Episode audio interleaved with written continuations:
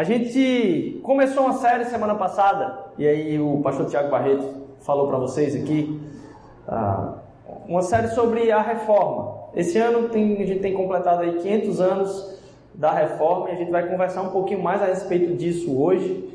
Uh, a gente começou no domingo passado e a gente vai até o final de outubro tratando desse tempo aí da reforma, o que isso representou, o que significa para a gente hoje. E para mim é uma alegria poder falar disso aqui, porque eu, eu encho meu, meus olhos de, de, de, alegria mesmo, assim, poder falar um pouquinho desse, de tudo que, que foi consequência disso. Mas antes da gente começar, eu queria ah, orar com você hoje. Eu sei que a gente agradeceu aqui pela adoração, mas eu queria novamente orar com você, que Deus possa iluminar os olhos do nosso coração para aprender um pouco mais da palavra de Deus a respeito da verdade que, que muda nossas vidas.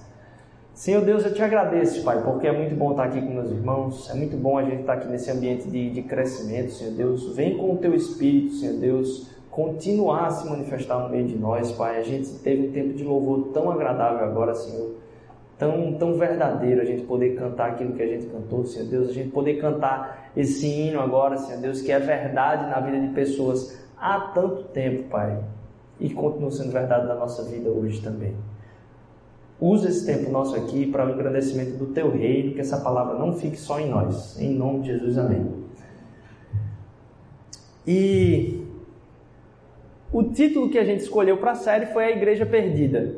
Poxa, está comemorando 500 anos da reforma. Você escolhe um título chamado A Igreja Perdida. Por quê? Qual o significado de escolher esse título? O que é que tem a ver com ah, o que a gente vai tratar aqui hoje? Tiago falou então a respeito do não me envergonhe do Evangelho, texto que está lá em Romanos e que ah, foi a ministração de Deus na vida de Lutero ah, para que ele entendesse que a justificação vem pela fé e não pelas obras. Que aquilo que vem nos envergonhar através do Evangelho é aquilo que também vem nos dar alegria de estar na presença dele. Aquilo que vem trazer a, a noção de que não é pelo nosso esforço, não é por algo que a gente faça, sendo você religioso ou irreligioso, como o Tiago utilizou aí na mensagem dele. E aí hoje eu queria trazer, e eu tenho que ficar tentado a não me envolver tanto nisso, queria trazer aqui um panorama histórico um pouco. Hoje vai ter um, um pouquinho assim de história e quais são as implicações desse movimento nas nossas vidas hoje. O que é que isso significou? Porque a gente tem pouco sendo estudado, pelo menos no nosso currículo escolar, a respeito do que isso representa e muitas vezes menosprezado em alguns aspectos devido à mentalidade de quem produz esses currículos. Quem, o interesse de quem, vamos assim, está por trás de alguns desses currículos de não ah, colocar as claras tudo, o bom e o ruim do negócio. Então, a gente vai ver um pouco disso aí. Mas antes, eu queria ah, que você abrisse comigo lá em 1 Coríntios capítulo 2, versículo 2. 1 Coríntios, capítulo 2, versículo 2. Lá Paulo vai falar o seguinte: Pois decidi nada saber entre vocês a não ser Jesus Cristo e este crucificado. Eu decidi saber entre vocês nada além de Cristo e esse crucificado. E a gente vai tratar aqui durante a a, a, a série, e aí para quem já conhece um pouco do assunto, a respeito das cinco solas, que são tão marcantes ah, no, no, no, no movimento da reforma. E a gente tem, de certa forma, apresentado artisticamente lá atrás um pouco dessas cinco solas. Sola gratia, sola fide, solo Christus. Nesse caso aqui, talvez eu já entrasse um pouquinho nisso hoje, mas não vai ser o caso. Ah, solo deu glória e é, faltou algum, não foi agora aí? Meu Deus, sola fide, sola escritura. é, sola escritura. E aí estão todos lá na frente ah, com uma representação desse, desse movimento. Talvez esse seja um dos marcos que, que mais é lembrado hoje, são esses cinco princípios aí. Somente a fé, somente a graça, somente Cristo, somente a Deus glória e somente a Escritura. A gente vai tratar disso durante essa, essa, essa série mas hoje eu queria tratar um background do que estava acontecendo, o que é que representou esse movimento, como ele estava infiltrado na palavra, e aqui a gente viu o desejo de Paulo dizer, ó, eu prefiro não saber nada. na frente de vocês. Eu, a única coisa que eu quero saber é que Cristo morreu e ele foi crucificado, ele ressurgiu. É isso que eu prefiro saber na frente de vocês. Lá em João capítulo 6, eu vou pedir que vocês acompanhem comigo também, são esses os, dois textos que eu queria trazer hoje. 6 do 38 ao 40. João capítulo 6, o Evangelho de João capítulo 6. E aí, se você não tiver com Bíblia, preste atenção aqui, não tem problema nenhum. Ah, mas se você está com Bíblia e percebeu que alguém do lado não está, se você quiser compartilhar aí vai ser ótimo. Pois desci dos céus, João 6, 38 a 40. Não para fazer a minha vontade, mas a vontade daquele que me enviou. E esta é a vontade daquele que me enviou, que eu não perca nenhum dos que ele me deu, mas os ressuscite no último dia. Porque a vontade do meu Pai é que todo aquele que olhar para o Filho e nele crer tenha a vida eterna, e eu ressuscitarei no último dia. Talvez hoje, a conclusão do que a gente vai tratar aqui, eu, eu tenho que desmistificar um pouco, ou pelo menos colocar uma linha, para a gente não entrar tanto até no solo Cristo. Mas toda pregação tem que ser focada em Cristo. Porque Cristo é tudo em todos. Então não tem como eu fugir disso. E é o princípio central, inclusive, dos cinco solas. Ah, a gente falou um pouco então da justificação pela fé. E o nome da igreja é Igreja Perdida. Por que Igreja Perdida? Um dos princípios da reforma é que a igreja da reforma é uma igreja que sempre se reforma. A igreja que continua essa reforma. E a, a ideia, ou o movimento que foi gerado a partir disso, foi uma busca ao resgate, de certa forma, de uma igreja que ficou perdida no tempo. Como eu posso resgatar isso? Onde é que eu posso buscar essa igreja perdida? Então, hoje o que a gente quer tratar aqui através dessa série também é um resgate dos valores centrais da igreja. Que a gente busque essa igreja que foi a ideia inicial do nosso Senhor Jesus Cristo. O que é que ele tinha em mente quando ele falou a respeito de, olha, vocês são o meu corpo. Então, essa busca, esse resgate é a nossa ideia, porque foi a ideia da própria reforma. Foi resgatar os princípios fundamentais da palavra de Deus. Buscar aquilo que já estava lá. E a gente quer tratar isso aqui a partir dessa, dessa série. Então, Igreja Perdida. A gente, a gente tem aí na, na, na história uh, um tempo de perseguição após a, a vinda de Cristo. A vida de Cristo, sua ascensão aos céus, e a gente tem um período de perseguição após isso. E a religião cristã, ela era tida como uma coisa bizarra. Uma coisa que era para ser, vamos dizer assim, aquele pessoal daquela seita louca ali.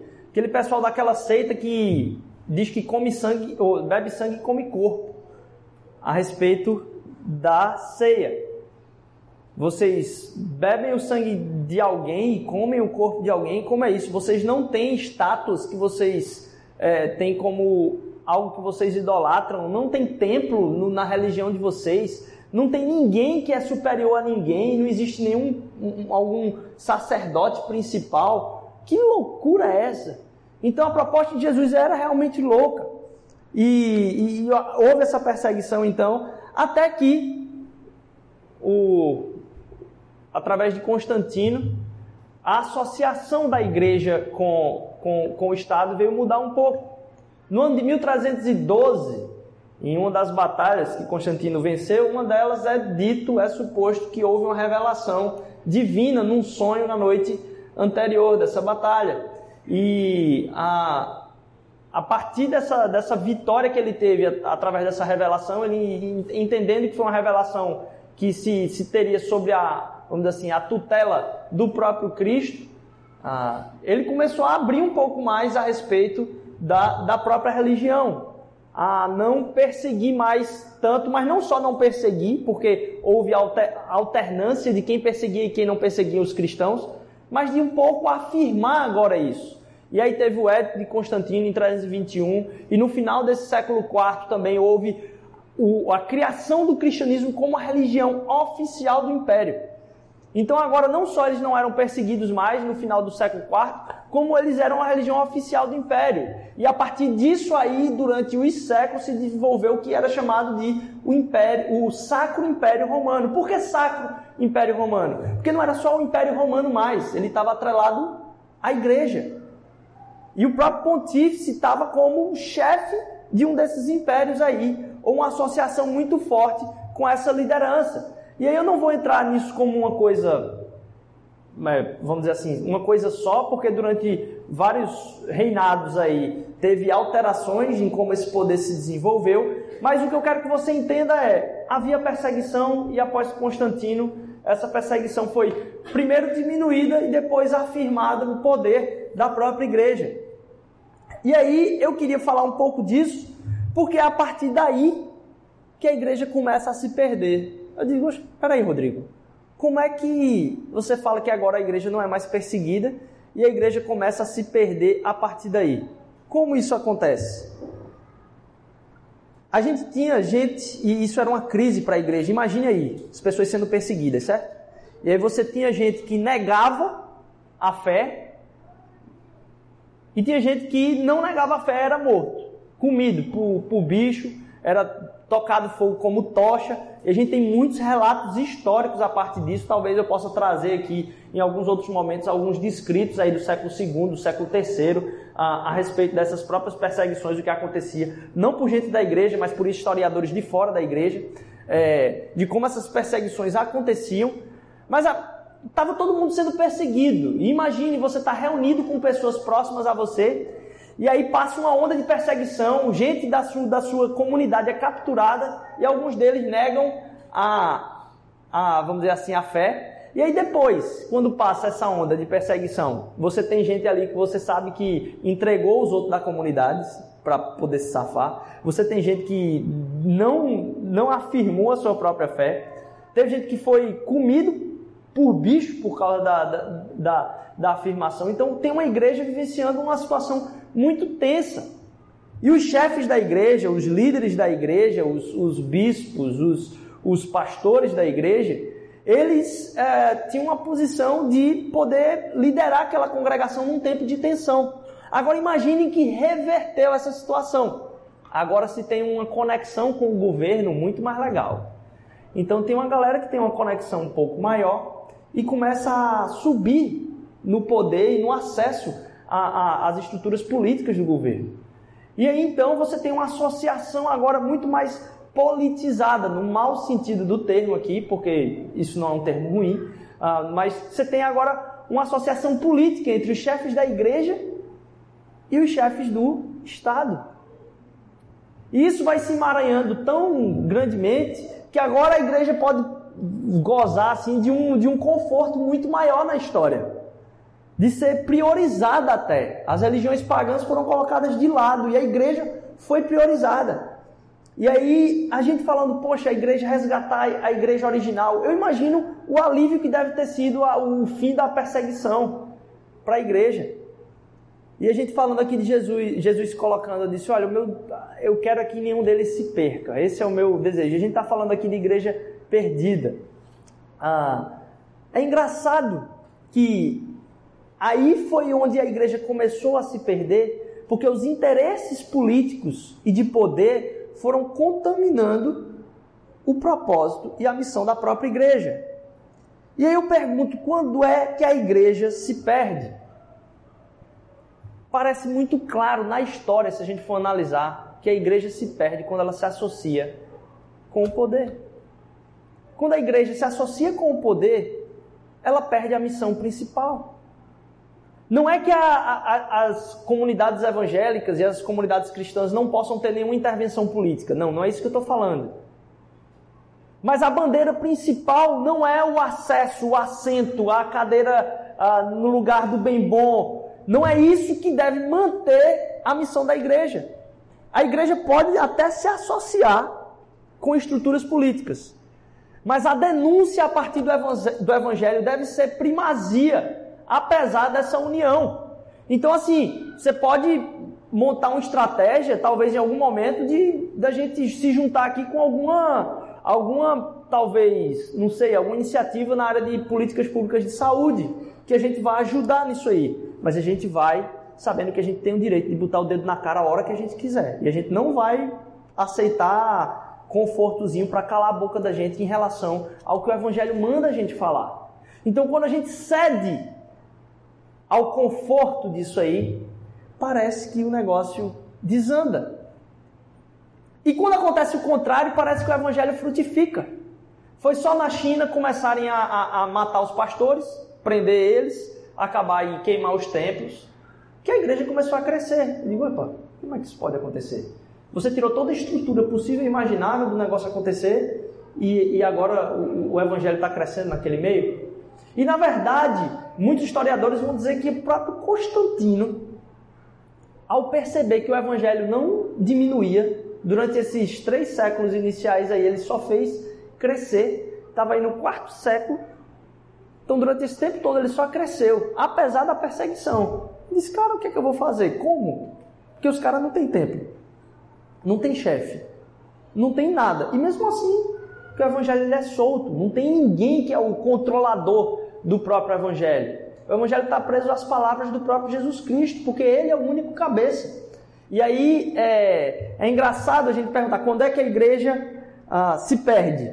Uma das coisas é ela se associa com poder. E o que me, me instiga é ver hoje, um, um, vez por outra eu recebo no WhatsApp, o desespero de nós como cristãos de ver algumas ações políticas que vão contra o evangelho, que vão minar a, a liberdade da igreja, que vão diminuir a cultura cristã no nosso país. E, e, a gente tentando consertar o negócio para que a gente se coloque numa, numa posição confortável.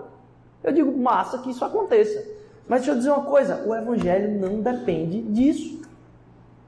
E mais, quanto mais a gente quiser controlar as nossas estruturas políticas a partir de relações de poder dos chefes da igreja com o Estado, mais a igreja vai se perder. E se a gente pode falar da igreja como corpo de Cristo enquanto comunidade, e a gente fala a respeito de conforto, como sendo talvez o caminho oposto do achar a igreja original, se eu tratar da minha e da sua fé, às vezes, quando a gente está buscando muito conforto, e aí falando agora da parte unitária da comunidade, eu e você, quando a gente está buscando mais conforto, e normalmente é o que a gente mais pede a Deus, é situações confortáveis talvez seja o momento em que a gente mais se perde. Nas situações de conforto, é o lugar talvez onde Deus está menos trabalhando na minha e na sua vida. Nas situações de conforto que eu mais busco, eu relaxo, principalmente na minha reflexão a respeito da minha própria vida. E é o que eu mais quero.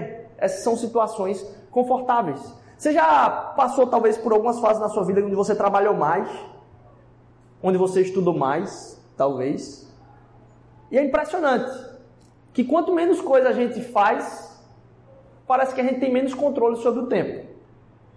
Parece que quando a gente está na pilha ali, ralando mesmo, fazendo 10, 12 coisas ao mesmo tempo, parece que a gente faz mais coisas, a gente consegue fazer mais coisas.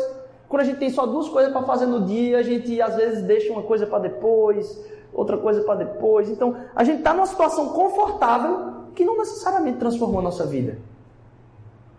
Porque não necessariamente o conforto é o lugar onde a gente deve estar.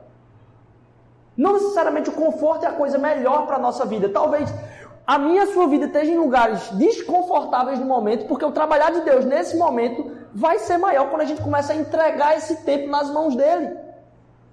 E da mesma forma que quando a igreja se associa a situações confortáveis de poder, ela se perde do caminho, porque ela para de refletir a respeito do próprio propósito. Quando eu e você nos colocamos em situações muito confortáveis, onde não, não há necessidade de refletir a respeito de missão, a gente tem tempos perdidos da nossa vida.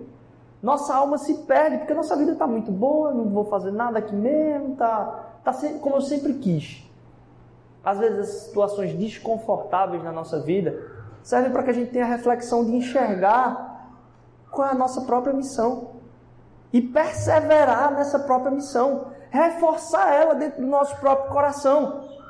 Eu não estou dizendo que isso é fácil, mas ao enxergar o hoje de gente tentando se associar com estruturas políticas de poder, eu digo, rapaz, eu não entendo que o caminho do evangelho é esse para a igreja, não entendo que esse é o caminho de Deus para a minha própria vida.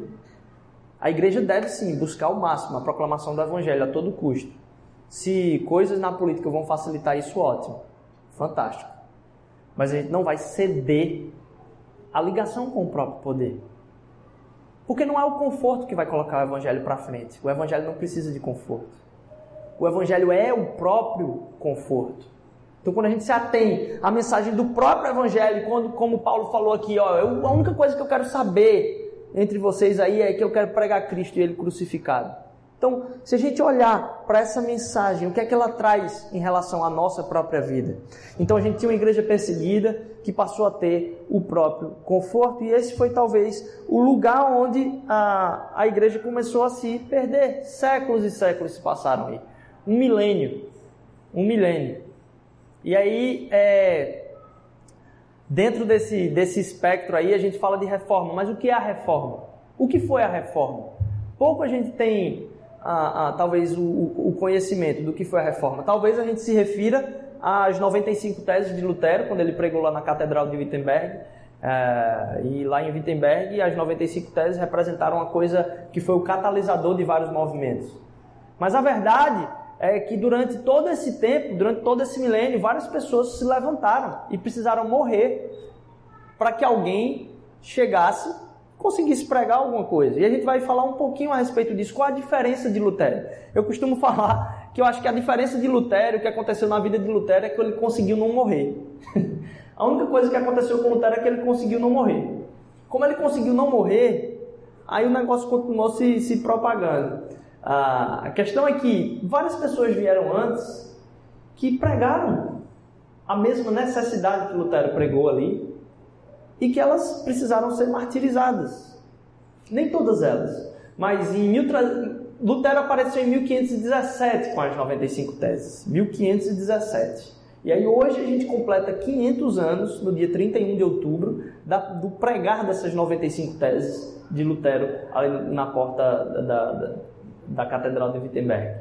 Mas no, nos meados dos anos 1300, aí, 1380 tal, um cara lá na Inglaterra chamado John Wycliffe, com doutorado em, em Oxford, a, aconteceu que logo depois dessa época aí, a peste negra assolou a Europa. Acabou com muita gente, inclusive com os padres, com os bispos, com os presbíteros, tudinho.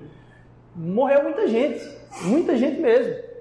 E aí, a, apesar dele ter ideias contrárias à igreja, ele teve a, a, a possibilidade de, de, de chegar a, a, postos aí altos dentro da igreja.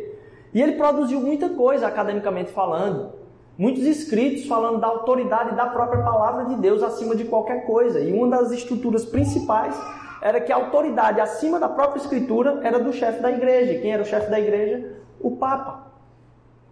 Então ele, uma das ideias centrais dele era essa, disse, não, a, a, a, a Bíblia é a a autoridade talvez até superior a isso aí. Ela tem um, e mais, mais que isso, ela precisa estar na mão de todo mundo. Então ele começou a traduzir a, a Bíblia para um, um, um, inglês medieval, não é o inglês que a gente tem hoje não, mas ele começou a traduzir a Bíblia para um inglês medieval. E aí chegou em Lutero, ah, 100 anos antes de Lutero, ah, esses escritos de John, Wycliffe chegaram a John Huss, que está lá onde hoje é Praga, onde hoje é Praga, na República Tcheca, uh, que ele precisou morrer também. Então o que, é que aconteceu com John Huss? John Huss começou a pregar muita coisa a partir dos, dos escritos de John Wycliffe, nos anos 1400 aí. E aí é, a igreja disse o seguinte, ó, eu preciso fazer uma avaliação com ele aqui, eu preciso de um, de um de, pegar ele aqui, porque isso aí é tudo heresia que ele está falando, ele precisa ser avaliado aqui. E aí expediram lá um salvo-conduto, que é o seguinte, beleza, ele vai, ele sai daqui de Praga, mas ele tem que voltar vivo, certo? Não pode, vamos dizer assim, ter a análise, a condenação e matar ele. Aí beleza, eles pediram o salvo-conduto e mandaram ele. Quem disse que ele voltou? ah, foi, foi morto é, por causa da, das próprias ideias que refletiram isso que John Wycliffe estava falando. E aí quando chegou em Lutero, inclusive dizem que uma das profecias do próprio John Hus lá de Praga, disse, ó, vocês podem me matar agora, mas daqui a 100 anos vai surgir algo muito maior. E aí, exatamente 100 anos depois da, da morte de John Hus, ah, veio ah, Lutero. E aí Lutero, em 1521, a gente falou de 1517, 1521, ele foi para um mesmo, mesmo tipo de análise. E aí expediram um salvo-conduto para ele também. Mas aí os governantes do, dos estados, das nações-estado lá, da qual ele fazia parte, sacando a história de John Huss 100 anos antes, disse: opa, esse negócio de salvo-conduto aqui não, não é garantia de nada, não. Não sei se eu vou expedir o salvo-conduto aqui, mas não sei de nada. E ele foi julgado, e aí, beleza, foi condenado, expulso da igreja, mas aí, na volta de, de, de, de Worms, lá na Alemanha, já tinha preparado uma caçada a ele, ele ia ser morto com certeza também. Mas o cara que mandou ele disse: Olha, eu sabendo da, da maracutaia aí, eu vou me preparar e me precaver aqui. Então ele foi capturado na saída do lugar onde ele foi é, examinado e levado para o castelo de Wartburg, escondido. Senão ele teria sido morto também. Então a própria noção de não ter sido morto foi uma das, das grandes vitórias do próprio Lutero. Mas o que é que eu quero falar com essas histórias aqui? Ah, é só contando. Não, é que esse movimento não foi uma coisa só de Lutero. O Espírito Santo estava movendo pessoas em diversos países com o mesmo pensamento, com a mesma indignação, com as mesmas, vamos assim, com os mesmos anseios de ter é, uma igreja restaurada, de buscar uma igreja que era perdida e que agora foi ah, reestruturada a partir das ideias que estão, não simplesmente no que alguém fala, mas no que a palavra de Deus fala.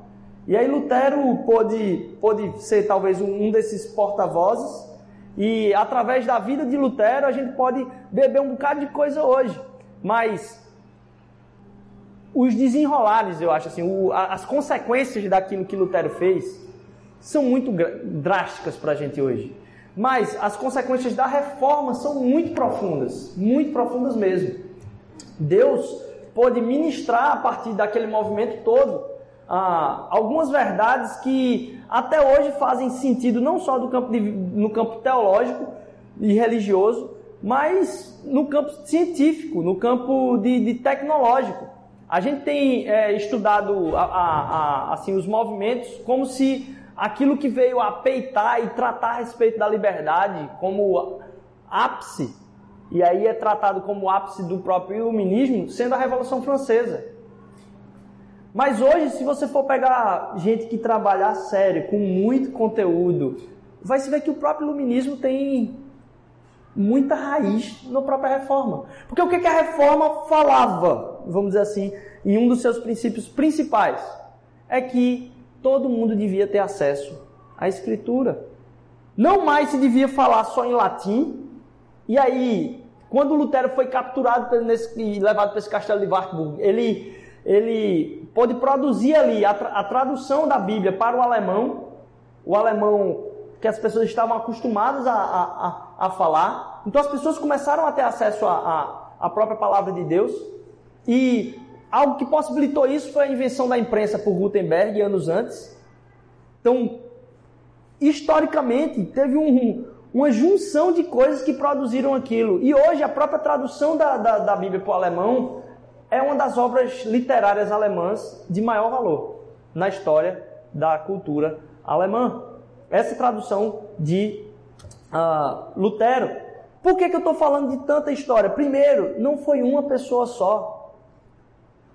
Deus estava movendo em vários lugares, várias coisas acontecendo. O próprio John Huss, Wycliffe, depois você tem John Knox na, na, na Escócia, você tem a Calvino que veio na, na, na Suíça, Zwinglio antes disso ainda. Então tinha muita gente que estava pensando a mesma coisa, de resgatar aquilo que era princípio. Então aconteceu de uma forma de uma ministração do Espírito em vários lugares, através de várias pessoas. E por que, que é importante a gente ver essa busca de uma forma histórica? E entender um pouco até mesmo a história da igreja. Porque a gente começa a perceber que as nossas angústias não são novas. A palavra de Deus vai dizer que não tem nada novo debaixo do sol. Lá em Eclesiastes. E aquilo que é angústia do nosso coração, você pode ter certeza, já foi angústia na história do povo de Deus em algum momento. Nossas dúvidas já foram dúvidas do povo de Deus em algum momento. A gente não é algo novo que está surgindo e que aquilo que a gente pensa hoje ninguém nunca pensou. Não. Mas mais do que isso já ter acontecido, A, a cruz de Cristo, ela vem trazer luz sobre essas coisas historicamente também. A gente não está sozinho, isso nos dá uma posição principalmente de humildade, de saber que isso já aconteceu através da vida de outras pessoas, e mais, isso nos dá esperança de saber que a igreja se mantém através dos séculos, com perseguição, sem perseguição, com associação com o governo, sem associação com o governo. E a palavra de Deus vai dizer, ó, a minha igreja ela vai prevalecer para sempre. Não tem nada que vai, nem as portas do inferno vão prevalecer sobre a vida da própria igreja.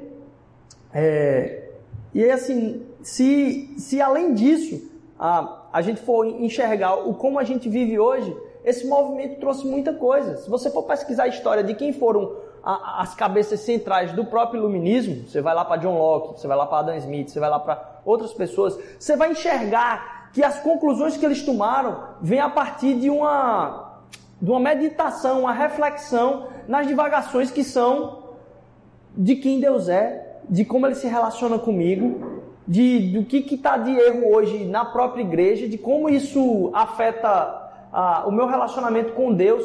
E você vai ver que coisas, postulados científicos, políticos, sociais, eles têm sido baseados na reflexão sobre a relação com Deus e com as ministrações de Deus na vida do, do, do governo, do povo, das sociedades, a partir de gente que tinha esse relacionamento com o próprio Deus.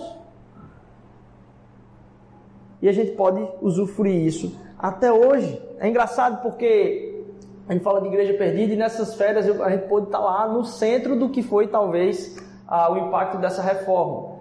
É, e aí é, a gente pôde ver lá. E aí quando eu vou visitar alguns outros países assim, eu lógico faço o meu, meu turismo à parte, né? Meu guia turismo à parte, assim, bem qual era a história da igreja que estava relacionada com isso aqui, o que é que tem de teologia, quem foi o teólogo que foi morto nesse lugar, quem foi. E eu vou fazendo o meu, o meu percurso ali nesse, nesse, nesse aspecto. E aí nessa viagem, interessante, eu não, não, não tinha a imagem na cabeça. E aí eu fui ver qual tinha sido a, a escada onde Lutero supostamente estava lá subindo de joelhos, numa romaria lá. E aí Deus falou com ele assim, diante da crise que ele tinha de enxergar toda uma um, um mercado religioso através da igreja, ah, de venda de indulgência, de gente vendendo lugar no céu, lugar para tirar purgatório. Inclusive, essa subida dele, dizem os relatos que foi porque ele queria tirar um vô dele, um avô dele, algumas, algum ancestral dele do purgatório. Então ele botou o dinheirinho lá e foi subir de joelho. E aí Deus falou claramente com ele aquilo que vocês estudaram na semana passada aqui, ó o justo viverá pela fé, não é pela, pelas obras. Ele estava de joelhos subindo essa escada aí, a escada que supostamente era a escada que levava ao, ao, ao, lugar onde Pilatos julgou Jesus lá. E aí ela foi trazida no século IV, justamente nessa época de Constantino, para Roma, para que servisse de peregrinação lá. E ela é tida como a escada santa lá. E aí eu fui lá e chegando lá, achei que ia estar tá vazio realmente, porque não é um ponto turístico grande assim é, dentre os que indicam. E aí eu fui, fui lá entrar e a igreja na frente não tinha muita gente e tal. Quando eu entrei lá, me assustei. Porque me veio a imagem do que acontecia lá atrás. Fila e fila de gente na escada, de joelho, subindo, tentando conseguir a própria salvação a partir de algo que. Ah, e eu não estou desmerecendo aquilo, porque você encontra talvez corações sinceros que não entendem simplesmente como é que é o evangelho e estão tentando ao máximo ali expressar sua fé. Ótimo. Mas é, é, triste ver que até hoje a mesma coisa continua acontecendo. O evangelho sendo livremente pregado, a palavra de Deus nas nossas mãos, a gente poder experimentar aquilo que é a verdade de Cristo na nossa vida e você vai conversar com pessoas e dizer o que é que você tem contra a religião. Ah, porque eu não acredito nesse Deus da igreja que é o Deus julgador, esse Deus que quer que a gente faça isso, que odeia, que quer aplicar justiça na nossa vida, que quer é, é, controlar a minha vida, dizer o que eu não posso, que e você encontra isso como sendo até hoje algumas barreiras. Então talvez a gente tenha tido dificuldade de expressar o que é o real evangelho, que é o anseio do próprio pai de se relacionar com os seus filhos, de um Deus amoroso de encontrar a, a, a, conosco. E não só de ter esse acesso, mas de ter uma profundidade de relacionamento comigo e com você. Como é que até hoje a gente ainda se encontra preso nisso? E isso foi marcante assim para mim. E aí você poder ver, de um lado, enxergar lá o arco de Constantino, que foi construídos três anos depois dessa vitória que ele disse que teve o sonho revelado lá. E aí é, você vê o arco gigante lá, o maior arco de triunfo para um, um, imperador romano foi esse de Constantino, que o que se tem em existência hoje é esse arco de Constantino. Você vê a realidade lá histórica de, um, de uma coisa de séculos atrás, mas que hoje ninguém está prestando culto a, a, a Constantino e tal, mas de uma realidade muito mais recente de gente que ainda sofre para achar que Deus precisa que a gente faça alguma coisa para Ele, para que Ele nos aceite. E que a gente olha para a história e diz, poxa, talvez a história da nossa própria fé esteja perdida. E como a gente se relaciona com Deus, isso esteja perdido também.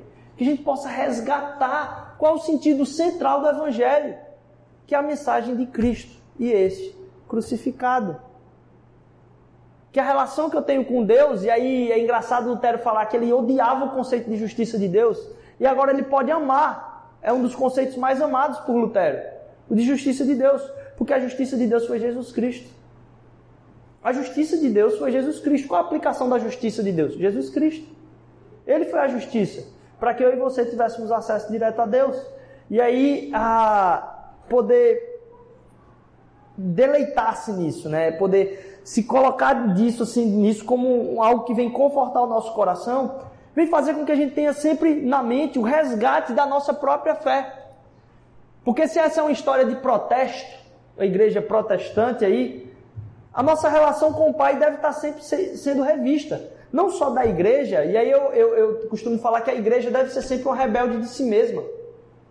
A igreja tem que estar sempre olhando para si e se criticando, dizendo: Poxa, não é isso que Deus quer. Não é isso que Deus quer. E não tem nada demais, porque o que Deus quer é saber para que direção a gente está indo, não se a gente está acertando simplesmente. A pergunta de Deus para mim e para você é para que direção você está indo. Porque errando está todo mundo. Não tem um que esteja acertando completamente aqui. Mas para que direção a gente está indo? Está sendo no, no caminho de, de se entregar mais a Deus ou mais de vivenciar algo para mim, do egoísmo? de viver para o próprio conforto. E aí eu escutei, é, é, comecei um mestrado é, há um tempo e a cadeira que eu estou fazendo é, é, a respeito de história da igreja moderna. E aí uma frase que o professor falou me marcou muito. Essa semana ele disse: toda vez que a igreja buscou autopreservação e se safar das coisas, deu ruim. É lógico, ele não falou desse jeito, né? Mas toda vez que a igreja buscou autopreservação e, e o que é que vai ser bom para ela, não foi legal. Mas todas as vezes que a igreja procurou se entregar e buscar a preservação do outro, a busca pela, pela vida do outro, e aí eu trago isso para a nossa própria fé, quando a nossa fé está fil, tá filtrada naquilo que é o nosso próprio interesse, naquilo que é a nossa própria. a gente se perde. A gente se perde porque a gente começa a ficar triste com aquilo que não foi dado a nós. Mas quando a gente começa a se entregar e colocar a nossa vida a serviço de Deus, dizer como eu posso servir o outro, como eu posso buscar ser bênção na vida do outro, o Espírito de Deus age na nossa vida e através de nós. É engraçado, não sei se está aqui atrás, tá? É, foi interessante também, foi essa, essa viagem de férias agora, eu estava brincando que foi bem supletivo, porque foi tanta arte, tanta história da arte, tanta coisa que chegou o tempo que o pessoal estava pedindo arrego, assim, tá bom, Rodrigo, vamos parar aí, vamos curtir as férias com mais calma. E pensando sobre a, a, a série aqui, é engraçado, porque essa, essa foto aí representa muito da perdição. E aí, essa é a pintura da Capela Sistina por Michelangelo, é um, uma parte dela. E aí, é, é engraçado que eu não sou o cara mais que gosta tanto de arte assim, eu não entendo muito de arte. E eu acho que talvez por causa disso eu nunca tinha percebido. Ah, mas isso aí fala muito a respeito da própria reforma. Porque o impacto da reforma na própria arte foi gigantesco. De começar a proclamar o que estava no Evangelho. Você for ver, desde Agostinho, todos os teólogos, desde o início da era cristã, todos eles tinham acesso à Bíblia. Então o que a reforma descobriu não foi a Bíblia, porque os caras que se formavam em teologia, os padres, tudo, todo mundo era obrigado a fazer tratados e comentários bíblicos absurdos no original. Então eles tinham acesso à Bíblia. É um acesso enorme à própria palavra de Deus. produções teológicas, bíblicas grandes, que veio a ser resgatado. E aí eu não quero enaltecer só a questão da reforma, que a gente vai tratar também sobre coisas que são, às vezes, que não são tão boas no movimento, mas o que eu quero lembrar é que, poxa, o que eles resgataram não foi a Bíblia, foi o Evangelho que estava na Bíblia. E fizeram isso acessível a outras pessoas. A leitura dessa própria palavra de Deus, a leitura desse próprio, desse próprio Evangelho. E aí é engraçado que eu não sabia. Quando fui pesquisar fundo, até alguém da igreja começou a colocar uma sementinha lá de eu pesquisar isso.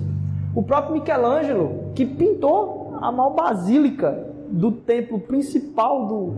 Se tem hoje muito conhecimento de que ele se envolveu com movimentos que foram abafados durante um tempo, que estavam ligados à reforma na Itália. E a gente começa a perceber que muito da arte dele começa a colocar ali algumas coisas que diz, opa, isso aí quer passar uma mensagem a respeito do Evangelho, cara. Tem muita coisa aqui que é do Evangelho. E eu sempre olhei essa figura muito de relance, porque ela está em todos os lugares, né? E eu estava passando na rua e essa figura estava no chão. E eu parei e disse, nossa, que negócio interessante. E eu, como o cara mais frouxo com arte aí, não, não, lógico que isso talvez seja a coisa mais óbvia que se devia reparar nessa figura, é quando a gente olha para, se puder voltar lá, Gil, na, na, na figura que está lá na. que é chamada aí talvez do, do contato de Deus com o homem aí, contato perdido de Deus com o homem. Eu nunca tinha reparado em quem é Deus e quem é o homem aí nesse, nesse, nesse acesso aí, nesse, nessa pintura. Que a mão de Deus na pintura é a mão que está desse lado de cá. E a mão do homem é a mão que está do lado de cá. E me fez lembrar muita coisa do Evangelho. Porque a mão do homem está completamente frouxa. Você toca se você quiser, eu não vou chegar em lugar nenhum. E a mão de Deus está completamente esticada, tensa. E a história da Bíblia, se você for enxergar na história da Bíblia, você vai pegar do, do Velho Testamento até o fim do Apocalipse. A história é Deus em busca do seu povo. E o seu povo se afastando de Deus.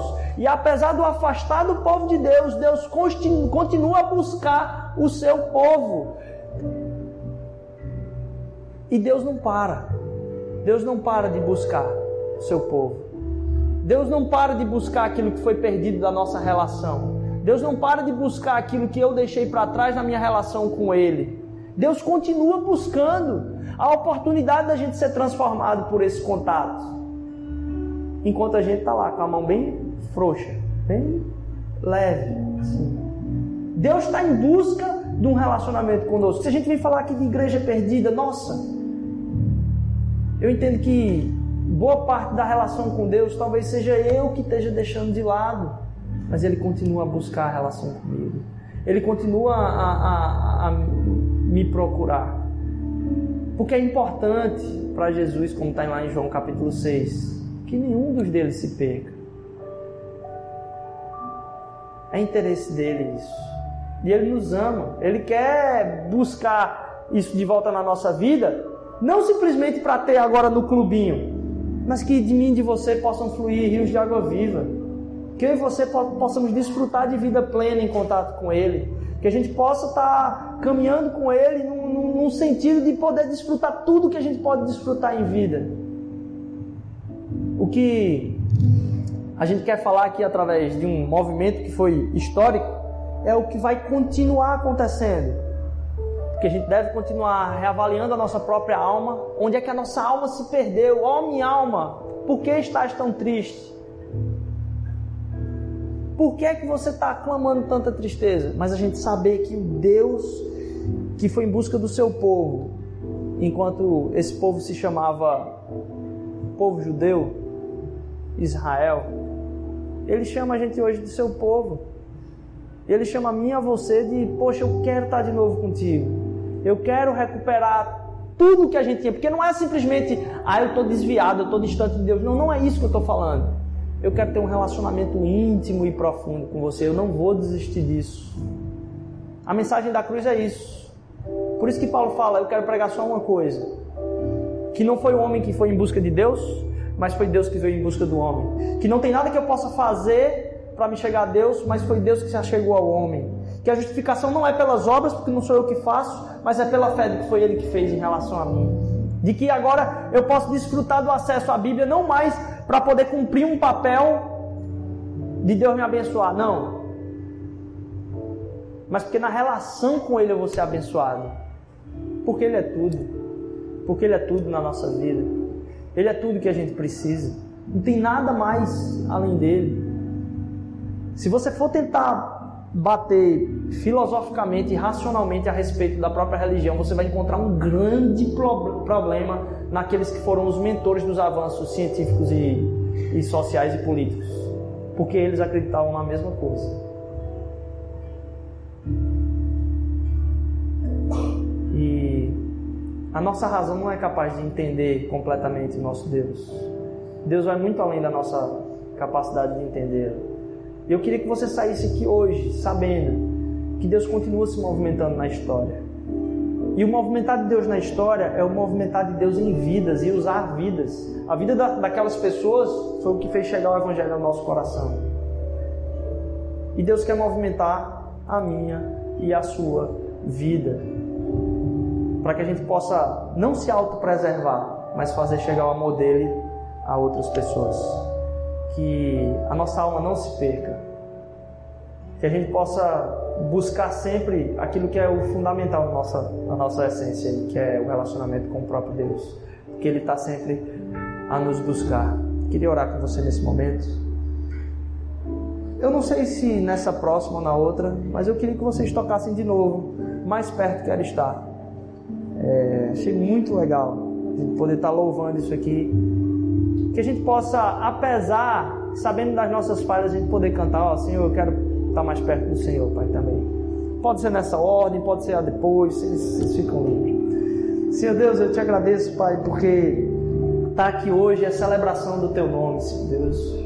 Estar tá aqui hoje, Senhor Deus, é, é poder saber que a história continua, Pai é saber que o Senhor não nos abandona, Senhor Deus, é saber que o Senhor está sempre em busca do nosso, do nosso relacionamento com o Senhor, é saber que a gente, quando vai pensar sobre aquilo que foi perdido, Senhor Deus, é para resgatar essa relação, Pai. É saber que o Senhor não desiste de nós, Pai, e nunca vai desistir, Senhor Deus. Nos faz entender que Tua mão está tensa, Senhor Deus, está buscando nos abraçar, Pai e nos faz nos entendermos como filhos teus, Senhor Deus. Que nós, Senhor Deus, somos como aquele filho que se perde na praia do Pai, mas que o Pai vem procurar o tempo inteiro, Senhor. A gente quer estar nos teus braços, Senhor Deus, porque tu és nosso Pai amado, Senhor Jesus. Obrigado, obrigado, Senhor Deus. Nos dá uma semana abençoada com tua presença em nome de Jesus. Amém. Que você tenha uma semana na presença de Deus que essa semana seja uma semana abençoada, que a gente possa louvar aqui nesse tempo final que a gente tem, ah, com alegria mesmo, desfrutando do, relacionamento que a gente tem com Ele, que a gente possa estar mais perto dele, que Deus possa abençoar a vida de cada um de vocês.